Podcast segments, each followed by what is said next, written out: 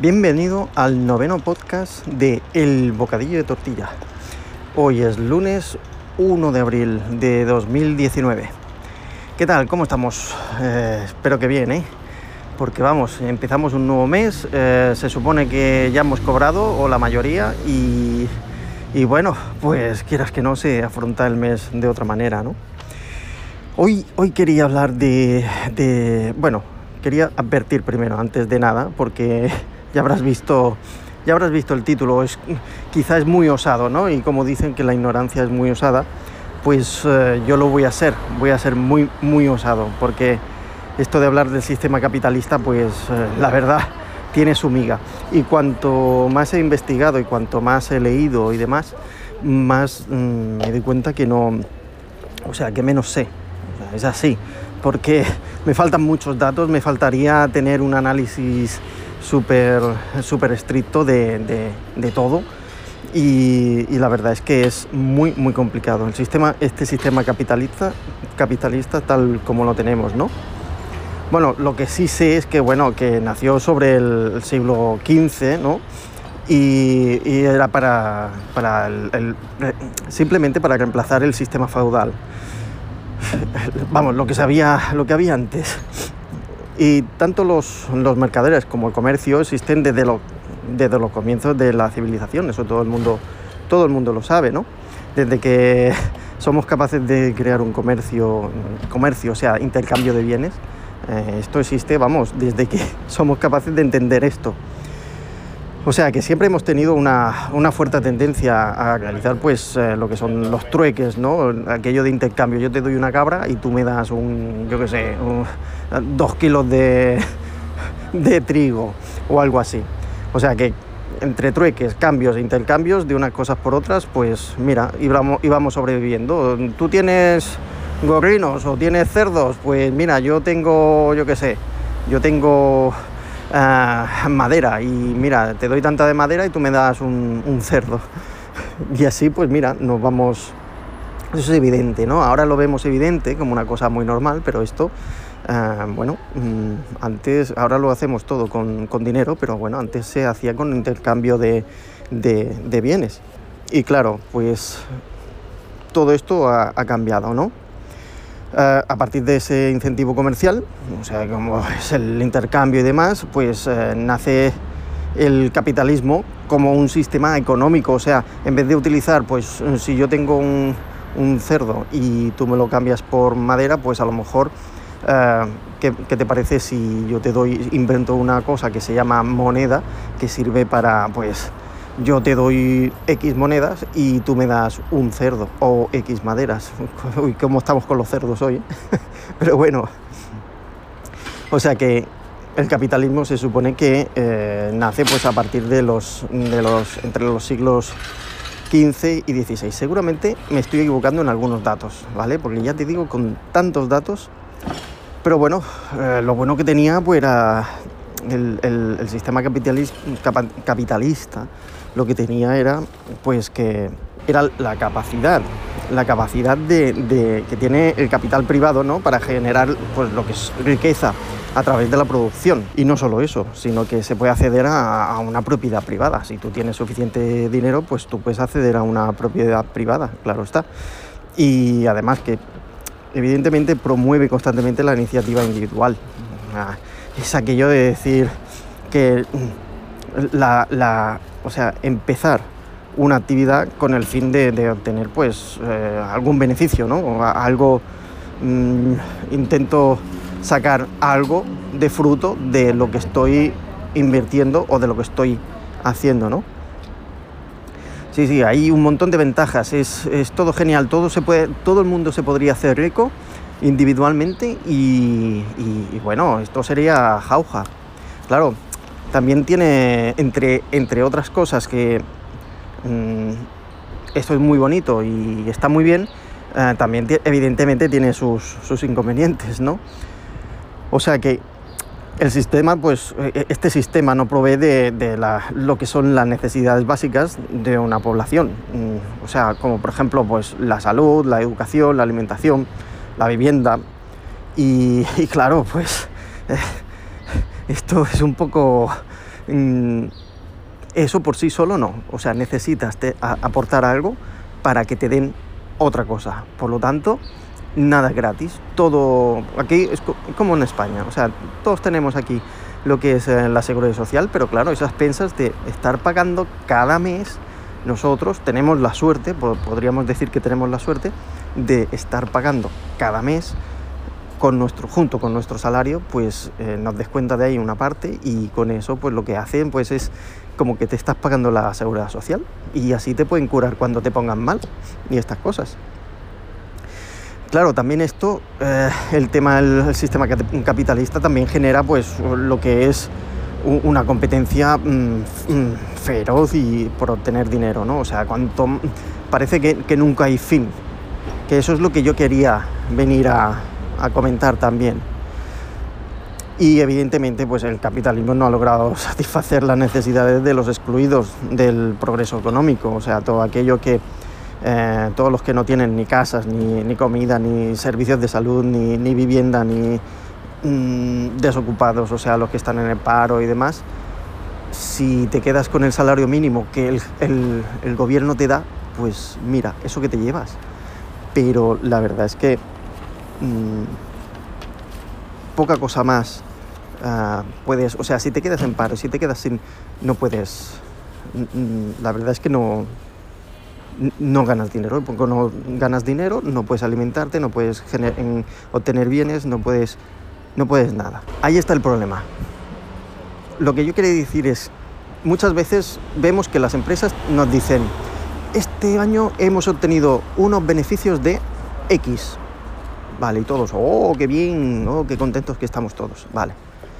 Al siguiente año dice, este año hemos, hemos obtenido unos beneficios de X más 2.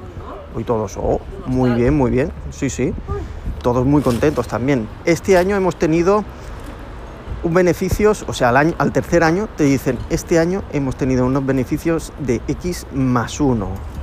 Mm, y todos se ponen en, en plan de, ¿cómo? no puede ser pues sí, X más 1. O sea, no estoy diciendo ni que se hayan quedado igual, sino ni que no hayan obtenido beneficios, sino que los han obtenido, pero no tantos como el año 2, que era X más 2. ¿Vale? Entonces, claro, los inversores ya se preocupan por eso. Eso es un problema. Al siguiente año dicen, hemos tenido unos beneficios de X. Mm, vaya, pues también, ¿eh? esta empresa me parece que ya lo primero que se oye son rumores de que la empresa va a quebrar. O sea, lo que vengo a decir es que si una empresa no tiene siempre, siempre los mismos beneficios del año anterior más algo, eso significa que no está progresando y por lo tanto mm, no va bien. Cuando hemos estado diciendo todo el rato que no es que se mantenga ni tenga pérdidas, no, es que no tiene ni un beneficio. Perdón, no tiene los suficientes beneficios para los inversores, para que ellos digan, esto va bien, esto yo quiero ganar más y cada, cada vez más. Por eso lo que yo digo es, ¿dónde está el límite? ¿Dónde está el límite de, esos beneficios, de, de ganar más dinero y de... ¿Dónde está? No hay límite, simplemente. Es la avaricia, es la avaricia pura y dura de, de, obtener beneficios como sea, o sea, ganar dinero como sea, ¿no? Pero bueno, son cosas como, por ejemplo, en, también el gobierno, mm, nuestro gobierno aquí en España lo que hizo una vez, pues dijo, ah, ¿por qué el, el gas, el agua y la luz, por qué vamos a mantenerlos? No, no, no, las vamos a privatizar y así lo que obtendremos es que tendremos unos precios más baratos. Mentira. Lo que cada año nos suben es la factura de la luz. Y si no la suben, la luz, el agua, el gas, y si no la suben es porque el gobierno mm, ve la metida de pata y dice, bueno, este año pues eh, hacemos que mm, los usuarios no paguen X por ciento. Pero es igual, es que al final eso lo tendremos que pagar y yo la verdad es que cada vez me veo que la privatización de estos servicios ha sido un desastre. no, bueno, es un desastre en sí, porque tendrían que ser servicios públicos, servicios que lleva el, Estado y que, y que los, tienes que y los tiene que tener. Y ya está, o sea, y, y que sea de bien común, no que tengas que pagar cada vez más para obtener lo mismo. Lo mismo o menos.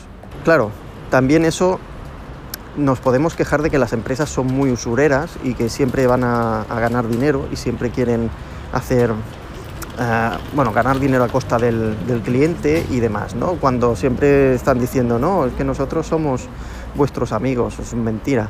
Siempre van a ir a, intentando sacar dinero. La inmensa mayoría de las empresas, no digo que todas lo hagan, pero la inmensa mayoría de las empresas lo hacen así. Pero también nos tenemos que mirar el, ombligo.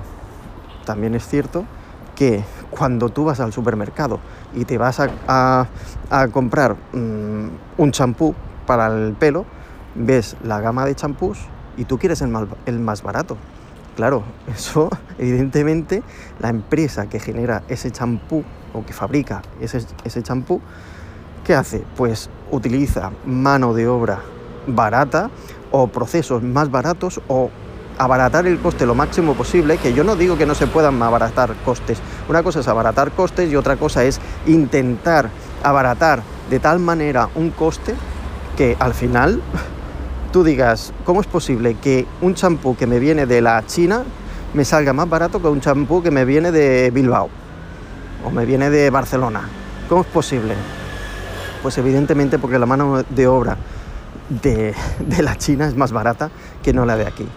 Eso me indigna, me indigna mucho y, no entiendo cómo, cómo es posible que esto esté pasando. Quizá habría que eh, hacer un otro tipo de sistema capitalista que al menos fuera recompensado de alguna manera el que si tú tienes beneficios o pocos beneficios o lo suficiente como para seguir comiendo y seguir progresando en su justa medida, pues igual con eso tendríamos suficiente, pero por lo menos, o igual me estoy equivocando, que es muy posible, igual no es el, sistema tampoco, pero lo que está claro es que este sistema que tenemos ahora mismo no es, no es el que realmente yo creo que necesitamos.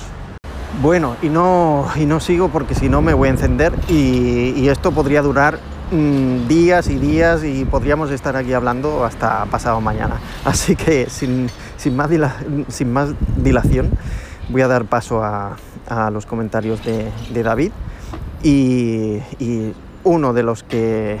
Mm, dos, comentarios, dos audio comentarios de David que me dejé en, en la recámara.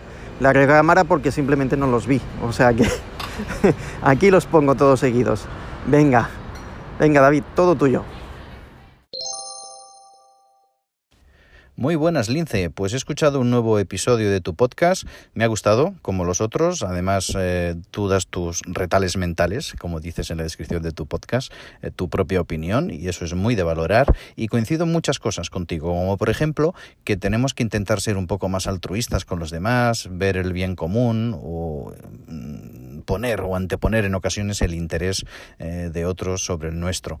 De lo que no estoy muy de acuerdo, pero esto no da para un comentario breve, sino que lo tendríamos que debatir tú y yo a fondo es el tema de los ciclistas. Si bien es cierto que hay mucho conductor que va a la suya o taxista que va a la suya, también hay muchos ciclistas que van a la suya y que se acogen a esto de un metro y medio de separación para hacer lo que les place. Y eso tampoco. Van de dos en dos, de tres en tres, hablan, eh, hacen S por la carretera y muchos problemas. Pero ya no da tiempo a más. Un saludo y ya lo hablaremos tú y yo largo y tendido. Bye.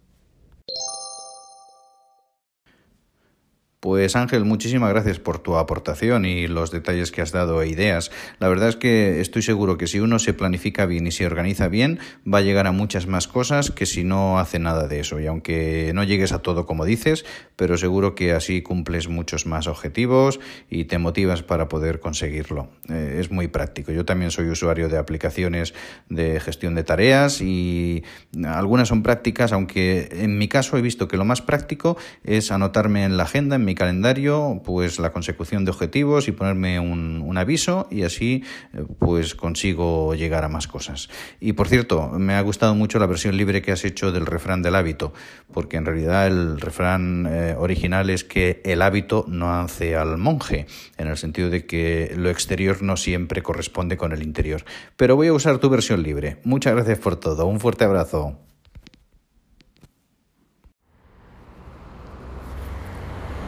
Bueno, pues aquí están los comentarios de David, como siempre, con toda su, su, buen saber, que me encanta cuando, cuando me replica algo y me encanta sobre todo escucharlo por lo bien que habla. Ah, por cierto, David, sí, queda, emplazamos a un día esto de hablar de los ciclistas y, y ya, lo, ya lo discutiremos ya largo y tendido, o corto y, y, y, y descendido, o entendido. ¿Vale? Y bueno, con esto me despido hasta el próximo episodio. No sin antes recordarte que puedes encontrarme como El Bocadillo de Tortilla Podcast en Encore, donde puedes dejar comentarios de audio, iBox, eh, donde puedes hacer lo propio pero por escrito, iTunes, eh, donde puedes dejar tus comentarios y valoraciones, donde me iría muy bien que me dejaras tus comentarios y valoraciones, y en Twitter eh, como Lince con Y Z. Igualmente las notas del programa, del podcast, eh, lo dejo ahí todo anotado, ¿de acuerdo? Para que no tengas que hacer ningún esfuerzo. Venga, nada más. Por si no nos vemos, buenos días, buenas tardes y buenas noches. Hasta luego. Chao, chao.